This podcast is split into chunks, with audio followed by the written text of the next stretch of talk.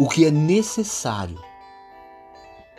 Sim, nós precisamos, Senhor, dar o pão nosso cada dia, dá hoje. Eu quero viver na tua dependência, na dependência, na confiança, na tua segurança, na tua proteção. Eu quero ser como filho. Eu quero ser como filho, dependente desse amor, dependente da tua intervenção na minha vida, nos meus sentimentos, na minha vontade. Eu quero ser filho. Eu quero ser como criança. Quero ser como uma criança na dependência do teu amor, na dependência do Senhor. Porque eu sei que o Senhor tem um cuidado comigo. Eu sei que o Senhor tem um cuidado comigo que nem eu consigo ter esse cuidado, ainda que eu tenha esse cuidado, eu não posso fazer nada. Ainda que eu seja muito responsável em relação ao cuidado com a minha vida. Ainda que eu seja responsável com tudo aquilo que sou, com tudo aquilo que tenho, eu não posso e não consigo ter aquilo que é necessário para minha subsistência sobre a terra. Quantas não são as pessoas que estão agora? Quantas não são as pessoas que nesse momento estão justamente, talvez, entendeu, com tudo aquilo, de forma é, de material, de segurança própria, pessoal, daquilo que tem, mas dentro de si estão temerosas, estão receosas quanto à vida, ansiosas quanto ao amanhã, insatisfeitas interiormente vazias de alegria, vazias de paz, vazias de um sentimento fundamentado sobre algo sólido. E até pensando em desistir da própria vida. Até pensando em desistir da própria vida, sim, porque colocar a sua confiança, aí a sua segurança na sua própria força, na sua própria estabilidade humana, na sua própria segurança, e tentaram estabelecer as suas vidas longe de Deus, distante de Deus, associando que a sua vida era o resultado do que possuía, do que tinha, que ele era o promotor da sua própria vida, que ele promovia a sua própria vida. Mas não consegue. Não consegue estabelecer a sua vida sem Deus. Você não consegue estabelecer, não vai conseguir. Porque há um vazio, há um vazio dentro do homem. Há essa, esse, esse buraco existencial dentro do homem. Para que ele possa ter uma esperança, para que ele possa ter a vida. Ele precisa reconhecer que dentro dele, que ele mesmo não pode e não vai conseguir ser completo e feliz. Você pode até tentar estabelecer ou criar um mecanismos, mecanismo para tentar passar cada dia, criar situações. Eu já falei sobre isso, viver de motivações. Viver de motivações, tentar criar uma vida que não existe. Mas Deus quer estabelecer essa vida dentro de nós. E Ele precisa estabelecer essa vida dentro de nós, senão nós estamos mortos. Sim, deu a vida é o próprio Deus dentro de nós, residindo em nós.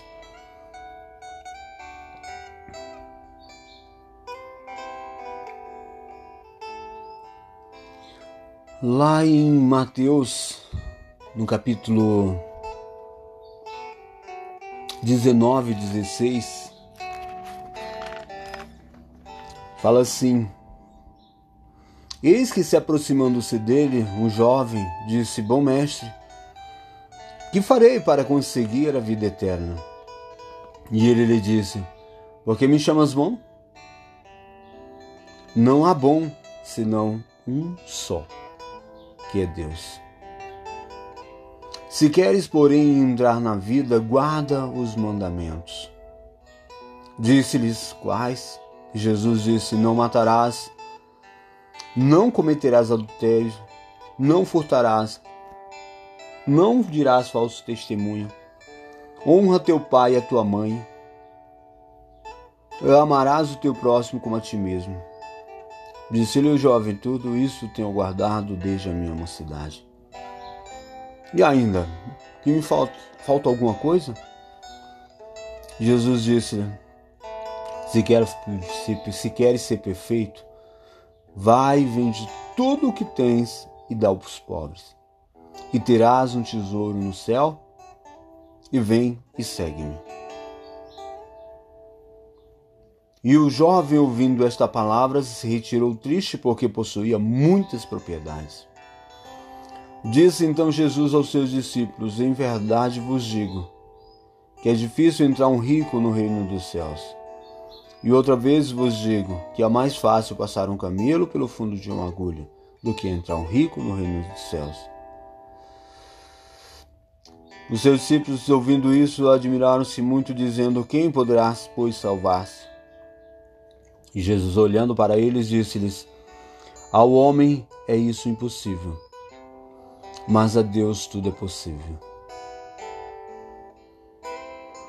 Então Pedro, tomando a palavra, disse-lhes: Eis que nós deixamos tudo e te seguimos. Que receberemos?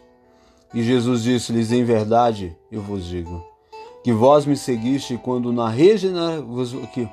Eu vos digo que vós que me seguiste, quando na regeneração do Filho do Homem se assentar no trono da sua glória, também vos assentarei sobre doze tronos para julgar as doze tribos de Israel.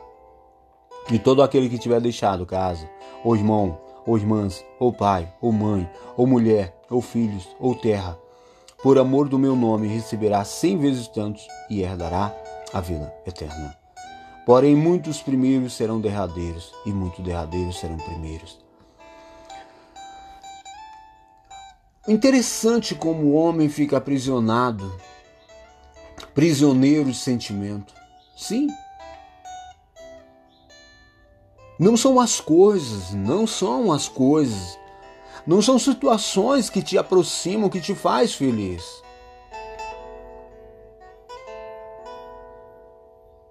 Qual o foco da tua existência? Qual o teu interesse maior? Esse jovem falou que tinha. Eu tenho feito tudo. Que eu farei para herdar a vida eterna? O que, que eu posso fazer?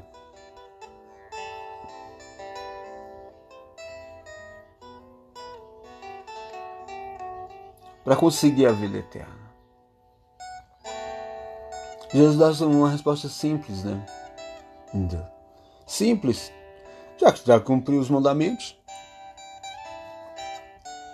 Mas cumprir os mandamentos não quer dizer que você é livre, certo?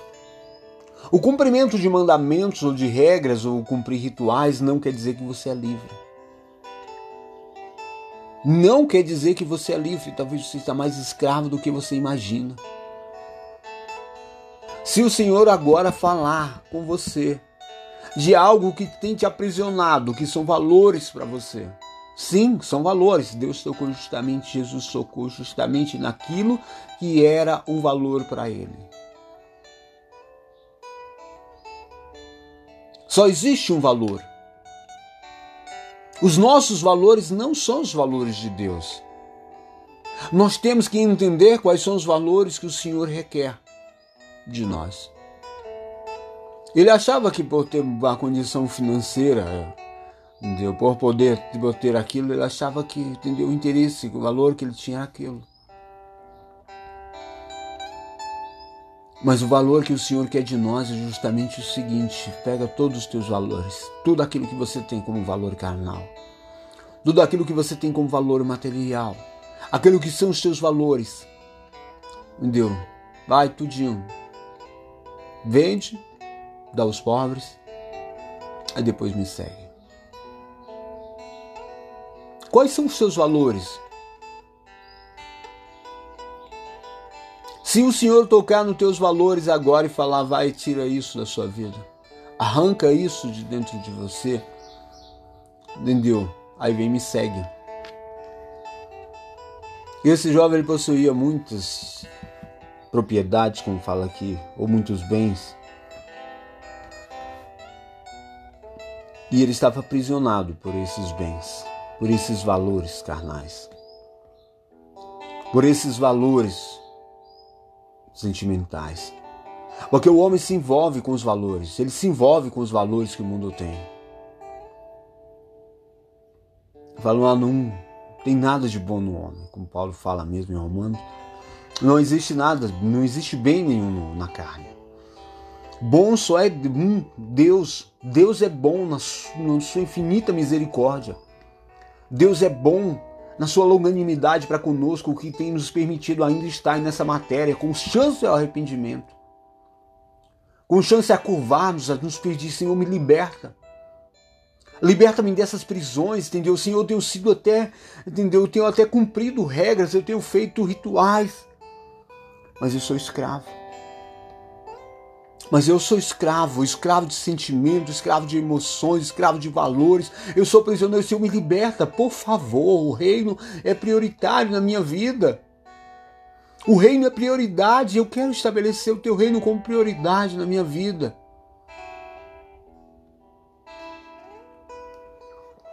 Jesus deu uma resposta para ele.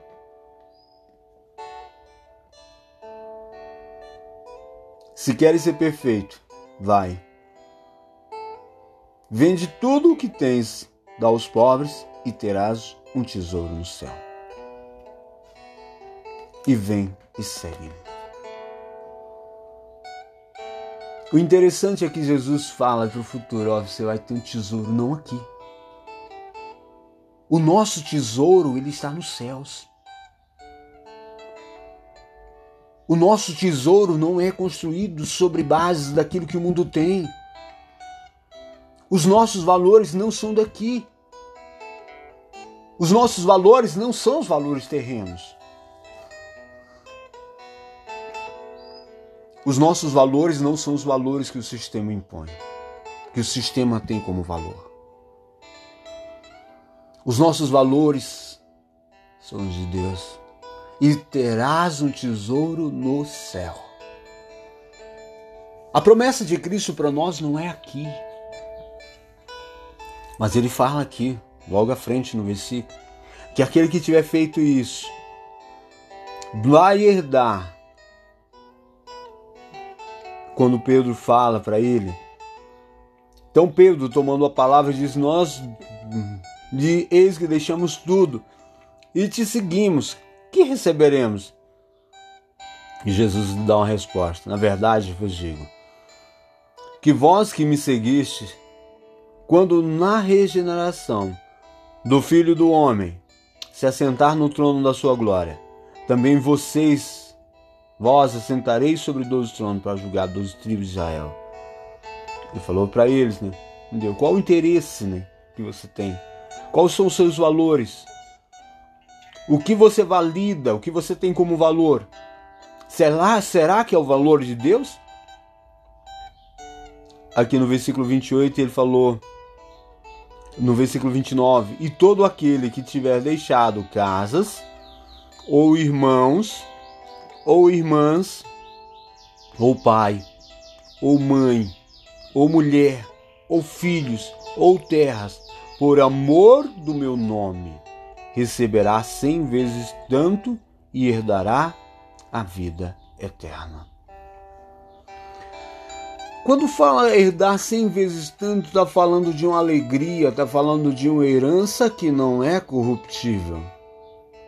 Não é um, uma porcentagem maior quando você entrega algo e ele vai te dar cem vezes mais mas é aquilo que cem vezes mais de alegria, de paz, de contentamento por aquilo que o Senhor nos dá, nos concede. E se nós temos um sentimento de fazer troca com Deus, nós já estamos pecando, já errando. Porque o sentimento de troca, o sentimento de eu vou dar isso para receber cem vezes mais, ah, então vou investir. Entendeu? Então ter no tempo presente aquilo que é necessário, aquilo que é, que pode nos dar muito mais do que aquilo que nós viemos conquistar ou ter pelas nossas próprias forças. Sim, ou ter pela nossa própria disposição. Ah, mas então quer dizer que se eu deixar, entendeu? Se eu fizer isso, eu vou receber 100 vezes tanto. Eu vou deixar uma mulher e vou ter 100. Ah, eu vou deixar um irmão, eu vou receber 100. Entendeu? Não, mas é interessante que o coração do homem, entendeu? Ele já pensa na, na questão de, do, do, valor, da multiplicação daquilo que ele vai investir. Ah, se eu perder isso, eu vou ganhar 100, entendeu? Ah, então eu vou fazer um investimento. Ele está falando de vida. A vida não é o que você tem. A vida do homem não consiste nos bens que ele possui, como fala aqui em Lucas 12, 15. Que a vida do homem não consiste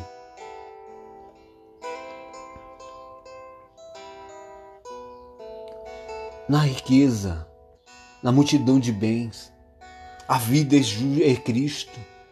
A vida é justamente isso, é uma condição espiritual dada ao homem interiormente, dentro do seu interior.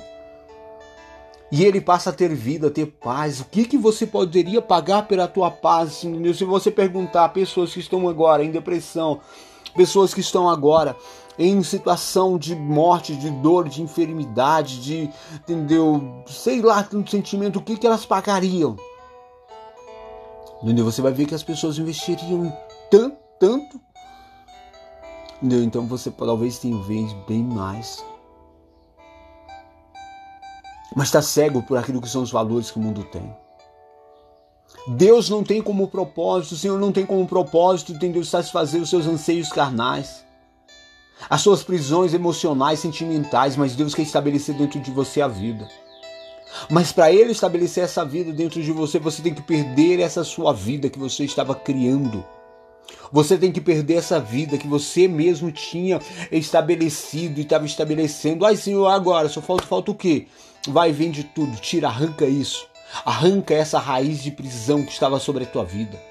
Arranca essas prisões emocionais. Sim, ele está falando justamente aqui que deixar pai, deixar mãe, deixar filhos, isso por amor de mim, por amor do meu nome. Ele está falando justamente de um valor que nós temos que colocar Deus acima de tudo. Colocar o Senhor acima das nossas vidas, das nossas emoções, dos nossos sentimentos. Nós temos que aprender a colocar Deus no seu devido lugar nas nossas vidas. E não viver de cumprimento de regras, e não viver no cumprimento daquilo que achamos que estamos fazendo certo e porque estamos fazendo certo, podemos estirar a mão para Deus e falar: Senhor, e agora? Entendeu? Falta o quê? O Senhor falta sim, se liberta, se transforma, arranca de dentro de você a raiz da incredulidade, da insatisfação, do egoísmo, a avareza, do materialismo desse sentimento de prisão por pessoa. Sim. Ah, mas eu amo tanto a Deus, amar a Deus acima de todas as coisas. Você só consegue amar alguém, ou amar, ou estabelecer o sentimento verdadeiro quando você ama a Deus em primeiro lugar. Tem pessoas que falam que ama a Deus, mas não ama a si mesma. Como é que você consegue amar a Deus se você não consegue amar você mesmo? Se estabelece um sentimento doentio de autocomiseração, um sentimento de rejeição pessoal própria. Ei, ei! Quando você ama Deus, o amor reside em você. O amor residindo em você, entendeu? Você passa a ter a plena certeza da ação de que Deus está presente na sua vida. E você não passa a se mover emocionalmente ou sentimentalmente. Talvez agora você estava se olhando por quê? Porque alguém te falou algo, porque você ouviu algo de alguém. Ah, mas foi meu irmão, foi minha irmã, foi minha mãe, foi meu marido, foi minha esposa que falou e agora eu estou para baixo porque quem falou para você, você precisa ouvir mais a Deus. As pessoas falam o que quer, quem tem boca fala o que quer. Mas eu só vou ouvir aquilo que me interessa. Você só pode ouvir aquilo que edifica na sua vida. Fecha os ouvidos. Fecha os teus ouvidos para ouvir a voz do inimigo. Fecha os teus ouvidos para para não ouvir a voz do inimigo. Fecha os teus ouvidos para o inimigo. Fecha os teus ouvidos para a voz daquele que quer te difamar, que é aquele que quer te ofender, aquele que te quer minorizar. Fecha os teus ouvidos, você só ouve o que quer. Quem tem boca fala o que quer. Se Satanás está usando a boca de alguém, problema dele. Mas você tem que aprender a ouvir a voz de Deus. E a voz de Deus é justamente isso: é para edificar, exortar, consolar e fazer edificação na sua vida. Por isso nós temos que aprender a ter filtros no nosso ouvir. Até os nossos sentimentos, e justamente isso que mais tem acontecido hoje no tempo presente, é porque se as pessoas perdem a identidade ou perdem o sentido de quem elas são, elas começam a ouvir opiniões dos seus próprios sentimentos opiniões que são formadas no seu próprio sentimento. E às vezes o homem, por não olhar pela palavra, ele olha por aquilo que o sistema tem, por aquilo que o mundo tem como valor e começa a estabelecer que o seu valor é aquilo que o mundo dita que ele é, que, ele, que o mundo tem como valor. Acredita que o seu interesse tem que ser motivado ou de, ou de motivação por aquilo que, que o mundo tem, que você tem que se motivar por isso, por aquilo. Não. A motivação das nossas vidas tem que ser o reino. Buscai o reino dos céus em primeiro lugar e a sua justiça. E as coisinhas, essas minorias. Sim, o que o mundo tem são minorias, você vive sem. São acréscimos, entendeu? Se você tiver você vive, se não tiver, você vive também. Mas o reino é essencial nas nossas vidas. Não podemos fazer troca do reino. Não podemos fazer troca da nossa salvação, da nossa libertação interior, do nosso espírito salvo. Porque é a vida que o Senhor tem. Por isso que ele fala que veio para que nós tivéssemos vida, vida vida, vida em abundância. Mas o inimigo ele veio unicamente para roubar, matar e destruir. Roubar a expectativa de vida que Deus quer estabelecer dentro de você. A condição espiritual que Deus quer estabelecer dentro de você. É uma condição que está fora do sistema. Está fora da morte. A morte ela não pode ter controle sobre a sua vida. O medo, as inseguranças, a solidão, a angústia, a depressão, a opressão, isso são sentimentos que Satanás muitas das vezes consegue colocar dentro da sua mente por você não ter uma identidade associada com Deus. Você precisa conhecer quem é Deus depois de conhecer quem é você. Sim, porque muitas pessoas não conhecem a si mesma. Sim, não conhecem a si mesma. Nem sabem que estão, estão vegetando nesse sistema. Nós estamos num tempo onde as pessoas estão vegetando e perdem até a própria identidade, porque entendeu? Não tem um pensamento sólido do que é ela, do que elas são, ou do que elas precisam ser em Deus. Mas vivem a cada dia na correria, na labuta da vida, corre para aqui, corre para lá, fazendo isso, fazendo aquilo e não param para tempo de comunhão com Deus. Como diz o Salmo 1, bem-aventurado aquele que medita na palavra, na lei do Senhor, dia e noite. Bem-aventurado, fala assim: Bem-aventurado o varão que não anda segundo o conselho dos ímpios, nem se detém no caminho dos pecadores, nem se assenta na roda dos escarnecedores Antes tem o seu prazer na lei do Senhor e na sua lei medita de dia e de noite. Pois será como árvore plantada junto a correntes de água, a qual dá o seu fruto na estação própria, cujas folhas não caem e tudo quanto fizer prosperará. Não são assim os ímpios. Não são assim os ímpios. Mas são com a moinha que o vento espalha pelo que os ímpios não vão subsistir no juízo, nem os pecadores na congregação do justo. Porque o Senhor conhece o caminho do justo, mas o caminho dos ímpios perecerá. Quer ser bem-aventurado, quer viver aquilo que o Senhor tem para as nossas vidas? Não anda no conselho dos ímpios, não é o que o ímpio dá como conselho, nós temos o conselho de Deus. O conselho do Senhor é justamente esse, bem-aventurado, o que não anda no conselho dos ímpios e nem para, não, não para, não, não, não, estaciona no caminho dos pecadores. Não são os caminhos deles que vai fazer você viver a prosperidade de Deus. Mas a lei do Senhor, meditação, nós precisamos de intimidade e comunhão. E para nós termos intimidade, comunhão com Deus, nós precisamos conhecer quem é Deus. E para conhecer quem é Deus, nós vamos conhecer a palavra de Deus. Nós precisamos ter o conhecimento, e o conhecimento da palavra nos faz íntimo com Deus pelo seu Espírito, porque o Espírito é a palavra e a palavra gera vida em nós. Vida que não está associada nessa matéria, vida dentro de nós, nos tornando participantes do seu reino, o reino sendo instalado e instaurado dentro de nós. Isso é loucura para nosso entendimento. Isso é loucura para o entendimento humano, mas é o poder de Deus se manifestando dentro de nós, transformando o nosso ser, moldando quem somos, nos tornando novo, nova criatura, mediante a Sua palavra, e não segundo os conselhos dos ímpios. Não segundo o caminho dos ímpios, daquilo que os ímpios têm como vontade, como verdade, nós vemos que o mundo está assim. Mas nós precisamos já chegar e aquietar o nosso coração na presença de Deus.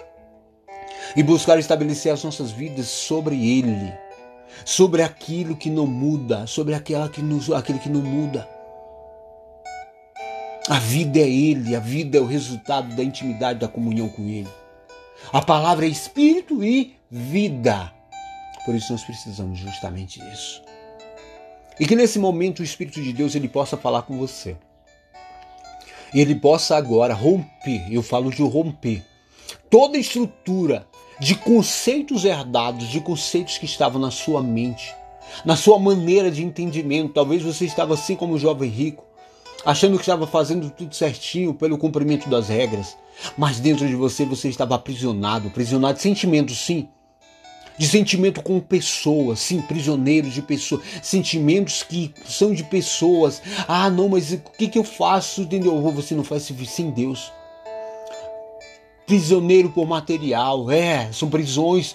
Prisões são sentimentos que estão dentro de você. São valores a algo que não é Deus. Isso é prisão. Embora você esteja cumprindo todas as regras, todos os rituais, e talvez você talvez agora não tenha nenhuma dessas prisões, você está totalmente achado que estava morto, que não tinha mais esperança.